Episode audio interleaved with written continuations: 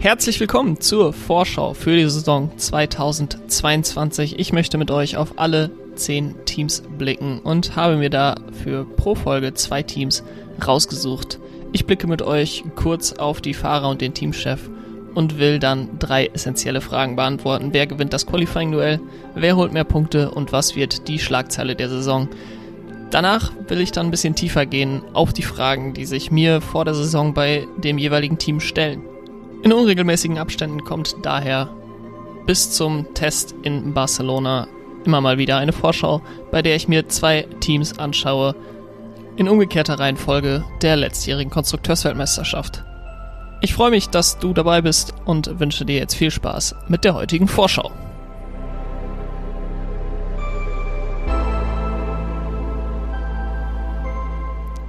Wir sind angelangt am Ende der Vorschau auf die Saison 2022 mit den beiden letzten Teams, den beiden besten Teams der letzten Konstrukteursweltmeisterschaft. Und zwar Red Bull und Mercedes. Wir sind auch angelangt am Ende der Winterpause. Diese Woche geht es endlich los mit den Tests in Barcelona. Und ich möchte zuerst auf das zweitplatzierte Team der letztjährigen Konstrukteursweltmeisterschaft blicken. Und das ist das Team von Red Bull Racing. Die Fahrer sind die gleichen wie im letzten Jahr, Max Verstappen und Sergio Perez. Das erste Mal äh, seit einiger Zeit, dass ein, eine Fahrerpaarung, ähm, ja, wirklich das erste Mal seit Daniel Ricciardo, dass eine Fahrerpaarung das zweite komplette Jahr miteinander antritt. Äh, Pierre Gasly ist ja nach einem Jahr, äh, beziehungsweise nach einem halben Jahr wieder zurückversetzt worden zu Toro Rosso ähm, und Alexander Albon hat es auch nicht über eineinhalb Jahre hinaus geschafft. Äh, ich bin sehr zuversichtlich, dass Sergio Perez äh, sein zweites Jahr bei Red Bull auch komplett bestreiten werden darf. Ähm, Teamchef ist weiterhin Christian Horner, der seit Beginn von Red Bull ähm, in der Formel 1 dort Teamchef ist. Wer gewinnt das Qualifying-Duell? Ich glaube, da gibt's nicht große Diskussion, nicht große Fragen. Ähm, Max Verstappen wird das sicherlich für sich entscheiden und auch auf die Frage, wer holt mehr Punkte, würde ich äh, relativ eindeutig mit Max Verstappen antworten. Ähm, ich meine, er ist offensichtlich die Nummer eins im Team. Er ist Weltmeister geworden im letzten Jahr und äh, wird dieses Jahr sicherlich auch wieder einer der Favoriten sein für die Weltmeisterschaft. Sergio Perez ist da die klare Nummer zwei im Team und ich denke, dass er diese Rolle auch ausführen wird und ähm, am Ende des, am Ende der Saison definitiv Verstappen vorne sein wird. kommen wir dann zur Schlagzeile der Saison und da habe ich ähm, mir eine Schlagzeile überlegt, die anhand der letzten Berichte durchaus realistisch erscheint. Ähm, ich hatte sie mir tatsächlich schon vor den Berichten, die letzte Woche rausgekommen sind von Formel1.de. Ähm, und zwar, dass Red Bull den Einstieg von Porsche ab 2025 bestätigt. 2025 äh, steht dabei so ein bisschen in den Sternen, aber Red Bull hat ja jetzt ähm, verkündet in den letzten Wochen, dass sie mit Honda zumindest eine Partnerschaft noch bis 2025 weiterführen werden. Ähm, sie werden offiziell selber die Motoren bauen, aber viel, vieles der Technik wird weiterhin aus Japan kommen, weiterhin von Honda kommen. Und ich glaube dann, ab 2025 kommt der lange erwartete, lange ja, gerüchteweise berichtete und sehr lange erhoffte Einstieg von Porsche in die Formel 1. Sie sind ja in sehr vielen Rennserien schon tätig, sehr, in sehr vielen Rennserien sehr erfolgreich tätig, Porsche. Ähm, und es ist jetzt offenbar auf der, auf der Zielgeraden, dass sie endlich der Formel 1 auch beitreten werden. Ähm, und da glaube ich, dass sie 2025 mal mindestens als Motorenlieferant ähm, beziehungsweise dann auch in einer größeren Partnerschaft äh, mit Red Bull zusammenarbeiten werden. Und die große Frage, die ich mir vor der kommenden Saison stelle, ist, ob Sergio Perez Max Verstappen in seinem zweiten Jahr näher kommen kann. 2021, ich glaube, da müssen wir nicht groß drüber sprechen, war ein riesiger Erfolg für Red Bull.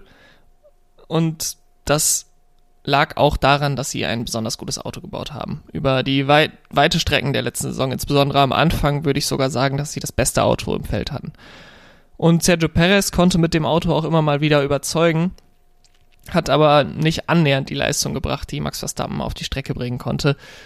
Und die ganze Leistung von Sergio Perez im Vergleich mit einem Alex Albon oder im Vergleich mit einem Pierre Gasly ist durch die Stärke des Autos das 2021 im Vergleich zu Mercedes deutlich besser war als 2019 oder 2020. Somit wird die durchaus ansprechende Leistung von Sergio Perez, der ich glaube bei den meisten der Fans als der beste Red Bull Zweitpilot seit Daniel Ricciardo eingestuft wird, ein bisschen die Leistung gegenüber Albon und Gasly. Red Bull war 2019, 2020 deutlich weiter weg von Mercedes und auch von Ferrari und auch deutlich näher im Mittelfeld. Ähm, und auch Sergio Perez hatte dieses Jahr immer mal wieder Leistungen dabei, die an Gaslys oder Albons Zeit erinnerten, wo er dann ja nicht das abgeliefert hat, was man sich von einem Red Bull verspricht. Gerade ich musste ans erste Rennen denken, ähm, gerade wo er dann ja im Qualifying nicht besonders überzeugt hat und dann im, im Rennen in der Einführungsrunde das Auto ähm, Probleme machte, er dann aus der Box startete, am Ende noch Fünfter wurde. Das erinnerte dann doch sehr, sehr an Alex Albons erstes Rennen ähm, mit Red Bull in Spa, der da auch Fünfter wurde. Aber im Vergleich zu Gasly und Albon konnte Perez eben auch diese Highlights setzen, wie den Sieg in, ähm, in Baku. Und das ist etwas, was wie gesagt auch damit zu tun hat, dass das Auto einfach besser war als in den letzten Jahren, aber was natürlich auch dazu führt, dass das Ansehen eines Fahrers im Team deutlich höher wird. Es geht da nicht nur um Leistung auf, auf dem Papier, sondern auch, ähm, wie ist das Ansehen gegenüber den Teamchefs, wie ist aber auch das Ansehen gegenüber den Ingenieuren, gegenüber den Mechanikern. Wie wird der Fahrer eingeschätzt? Ist das ein guter Fahrer? Ist das ein zuverlässiger Fahrer? Ähm, oder, und ich erinnere mich da ich, 2019 an die, an die Testfahrten, als Pierre Gasly ähm, schon keinen guten Start hatte mit dem Team, als er in den Testfahrten immer wieder das Auto in die, in die Mauer setzte. Ähm, das 2019 Auto sicherlich auch schwer zu fahren gewesen damals bei Red Bull, aber Pierre Gasly hat da auch keinen guten Eindruck äh, in den Testfahrten gemacht. Und dieses Ansehen kommt einfach auch ein bisschen mit Konstanz. Also Sergio Perez hat fast immer Punkte geholt. Ähm, ich erinnere mich an kaum einen Ausfall. Im letzten Rennen der Saison ist er ja dann äh, frühzeitig hat er das Rennen beendet. Ähm, und es kommt natürlich auch die Sicherheit dazu, dass Sergio Perez seit inzwischen über zehn Jahren in der Formel 1 ist und auch einfach eine Selbstsicherheit hat, ähm, die ein Albon, der ein halbes Jahr in der Formel 1 war, oder ein Gasly, der eineinhalb Jahre vorher in der Formel 1 war, nicht hatte. Und wenn es dann mal nicht gut für ihn läuft, dann hat er Arten und Weisen, wie er darüber hinwegkommt, äh, über schlechte Phasen und er weiß einfach, was er kann ähm, und lässt sich da dann vom Selbstvertrauen her nicht so schnell runterziehen, glaube ich. Ich glaube aber allerdings auch nicht, dass Sergio Perez unbedingt ein besserer Fahrer 2021 war als beispielsweise Pierre Gasly. Ich will damit jetzt nicht sagen, dass man Pierre Gasly wieder in den Red Bull gesetzt hätte setzen sollen jetzt zur Saison 2022. Aber ich habe schon das Gefühl, dass im öffentlichen Diskurs Sergio Perez Leistungen sehr viel besser dargestellt werden als die von äh, Gas Gasly oder Albon. Und ich glaube, dass das ein bisschen unfair gegenüber den, den jungen Red Bull-Fahrern ist und war. Und ich glaube, dass Sergio Perez im nächsten Jahr auch nicht unbedingt den leichtesten Stand haben wird. Ähm, Sergio Perez wurde zum Saisonende auch immer besser, hat dann auch mal drei Podien in Folge geholt in der Türkei, in den USA und in Mexiko dann zwei vierte Plätze danach. Wahrscheinlich hätte er auch äh, Platz vier beendet. Ähm, das Rennen in Abu Dhabi, wenn er nicht vorzeitig hätte das Rennen beenden müssen. Von daher, das ist dann äh, schon etwas, wo man sagen kann, okay, vielleicht ist Sergio Perez jetzt auch einfach noch besser mit dem Auto zurechtgekommen am Ende der Saison. Aber, und da komme ich dann auf den Ausblick auf die Saison 2022, ich bezweifle, dass äh, Red Bull um die Weltmeisterschaft mitfahren kann. Christian Horner hat sich auch bei der Vorstellung des Autos, ich sag mal, vorsichtig pessimistisch gegeben. Ähm, viel der Entwicklungszeit letztes Jahr ist dann noch in das Auto 2021 geflossen, um eben im Kampf um die Weltmeisterschaft mit Mercedes mithalten zu können.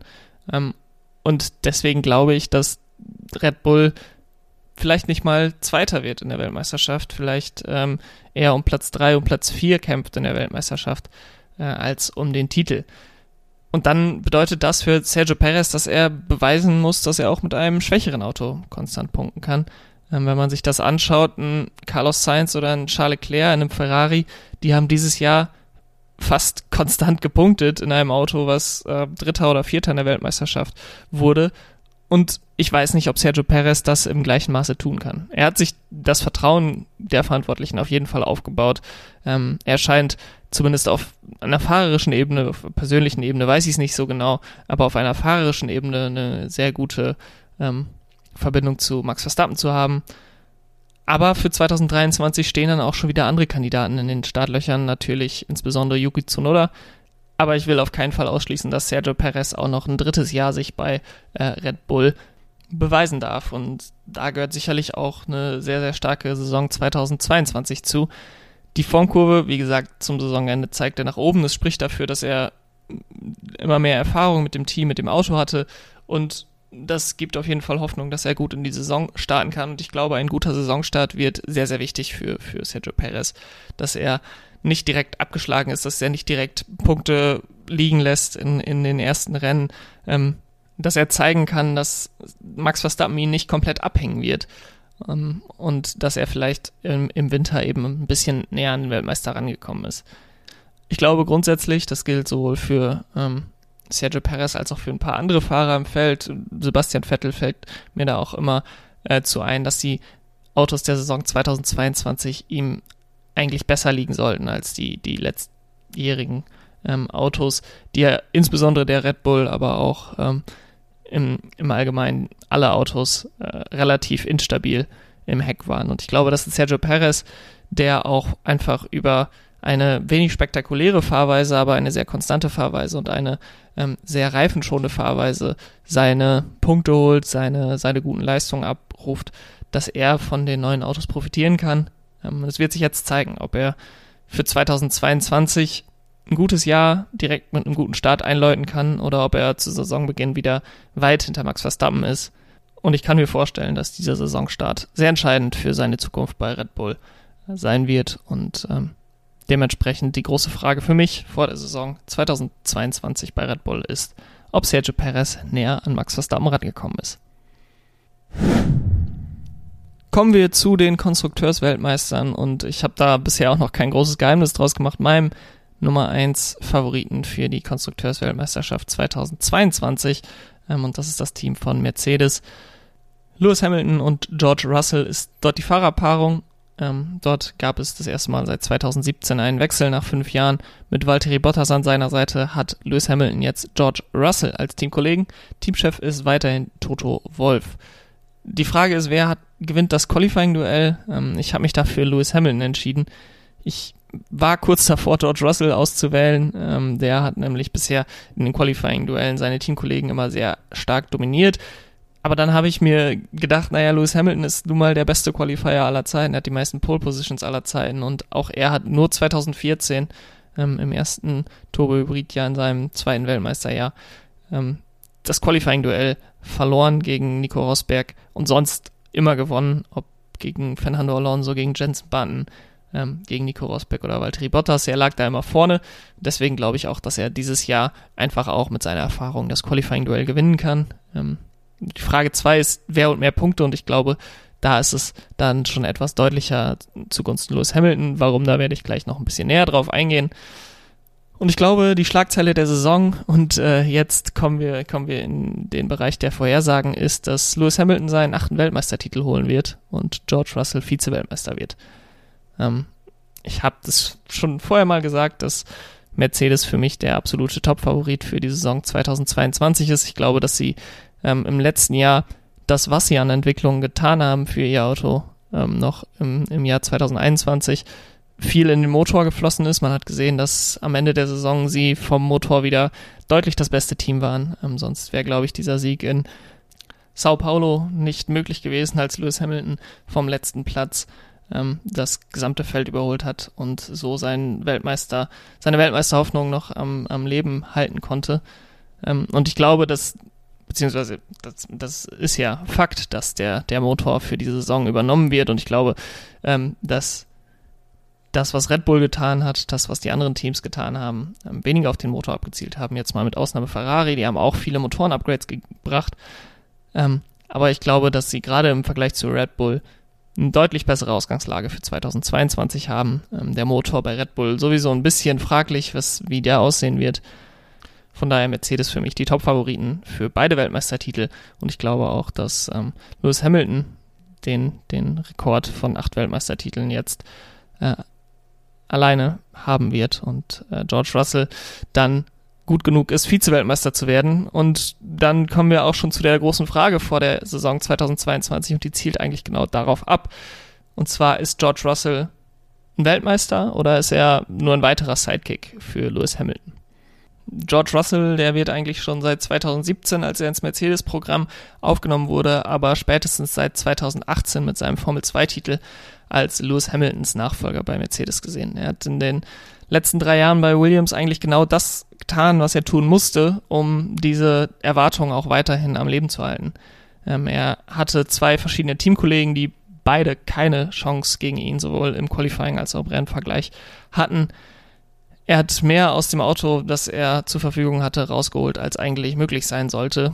Und er hat, wenn auch sehr schmeichelhaft in Spa letzte Saison, eine Podiumsplatzierung im Williams geholt. Ich habe es gerade schon mal erwähnt, er ist ein herausragender Qualifier. Er hat äh, bis weit in die letzte Saison hinein kein einziges Qualifying-Duell gegen seinen Teamkollegen verloren. Ähm, die Rennergebnisse ließen zu Beginn noch deutlich zu wünschen übrig. Aber auch das wurde, muss man sagen, im letzten Jahr besser. Er hat beim Sakir Grand Prix 2020, als er für Lewis Hamilton, der an Corona erkrankt war, eingesprungen ist, gezeigt, dass er auch im Mercedes und vorne im Feld bestehen kann. Und man hat das Gefühl ähm, bei ihm, dass er ein sehr, sehr starker Teamplayer ist. Er ist aus meiner Sicht fast schon übertrieben loyal für sein Team, für Mercedes, ähm, für das er bis zu diesem Jahr noch nicht mal in der Formel 1 gefahren ist, bis auf diesen einen Einsatz in äh, Sakir 2020. Aber Imola 2021, wo er den harten Crash mit Valtteri Bottas hat, ähm, hat auch gezeigt, dass er vor dem Duell mit direkten Teamkollegen nicht zurückschreckt. Ich glaube, dass Lewis Hamilton die Nummer eins ist im Team, auch wenn Toto Wolf was anderes gesagt hat. Aber ich glaube auch, dass George Russell nicht unbedingt zurückschrecken wird vor Lewis Hamilton. Ähm, und 2022 läutet dann jetzt so ein bisschen eine Übergangsphase bei Mercedes ein. Hamilton ist definitiv noch an der Spitze seines Könnens. Ich glaube, das hat er letztes Jahr gerade zum Saisonende allen bewiesen. Ähm, und wenn es nicht eine kontroverse, kontroverse Safety-Car-Entscheidung äh, beim letzten Rennen gegeben hätte, dann wäre er auch schon achtmaliger Weltmeister. Aber man muss jetzt auch sagen, George Russell hat genügend Erfahrung gesammelt, um von ihm erwarten zu können, dass er sofort auf Pace ist und dass er sofort das abruft, was er kann. Ähm, wir werden sicherlich noch ein oder zwei Jahre sehen, wo George Russell und Lewis Hamilton gemeinsam fahren.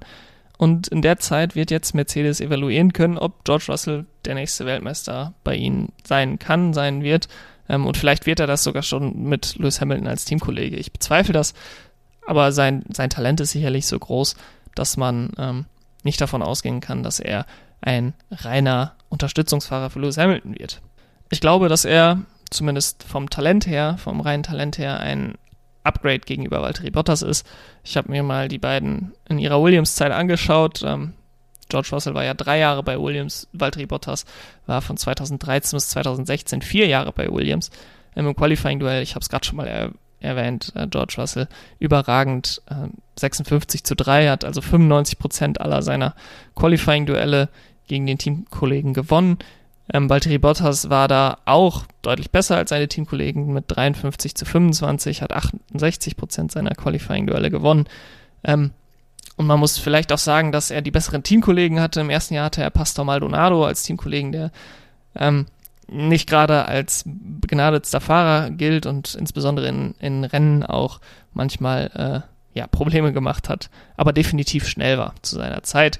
Ähm, und den hat er so gerade eben geschlagen, dann drei Jahre Felipe Massa. Ähm, da war es am Anfang sehr knapp zwischen den beiden.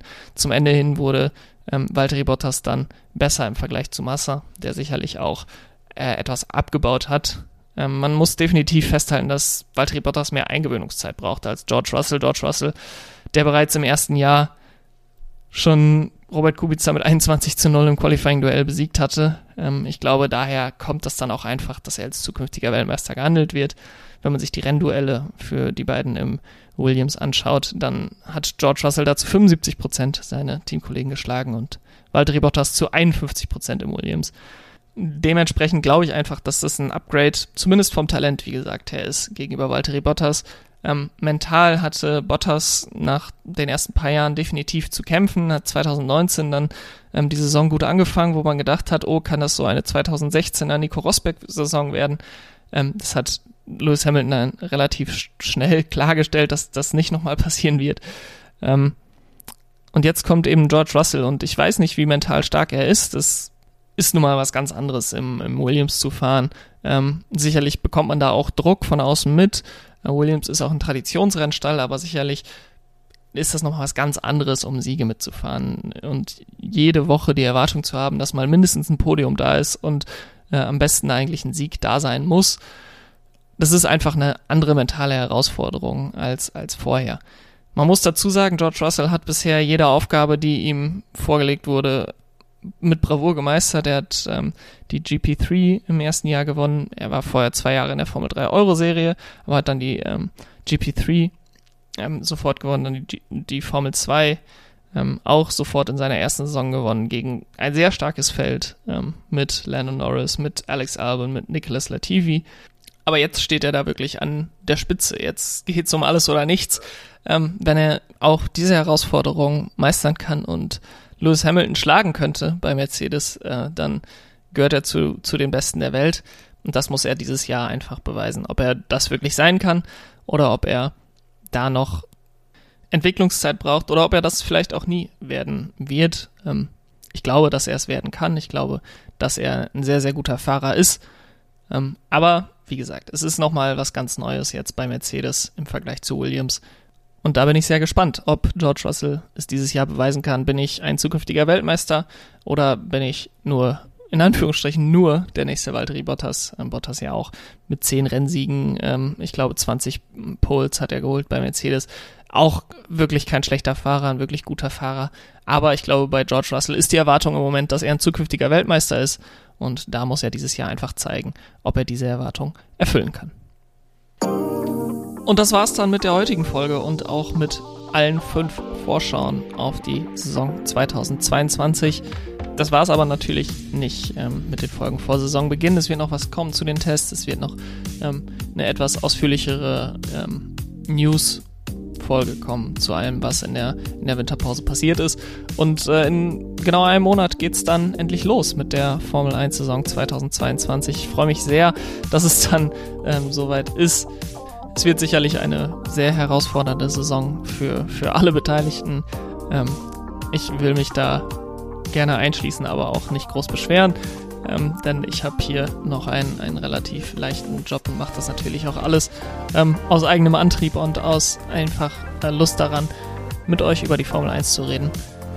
Und freue mich einfach auch, dass auch jetzt in der Winterpause, wo keine Rennen passiert sind, wo relativ wenig passiert sind, ähm, immer wieder viele von euch einschalten in die Folgen. Das freut mich sehr und das gibt mir auch Motivation weiterzumachen. Ähm, von daher freue ich mich sehr, jetzt in die dritte Saison mit diesem Podcast zu starten. Ich hoffe, dass das jetzt die erste Saison wird, äh, die ich vollständig ähm, begleiten werde, wo ich jedes Rennen ähm, dann direkt kommentiere nach dem Rennen ähm, und euch dort jede Woche mit, mit ein bis zwei Podcasts ähm, beschallen kann. Ähm, ihr könnt mir gerne auf den Social Media Kanälen folgen. Es ist etwas ruhiger dort im Moment. Ähm, ich mache ein bisschen Social Media Pause, bevor es dann äh, richtig losgeht mit der Saison 2022.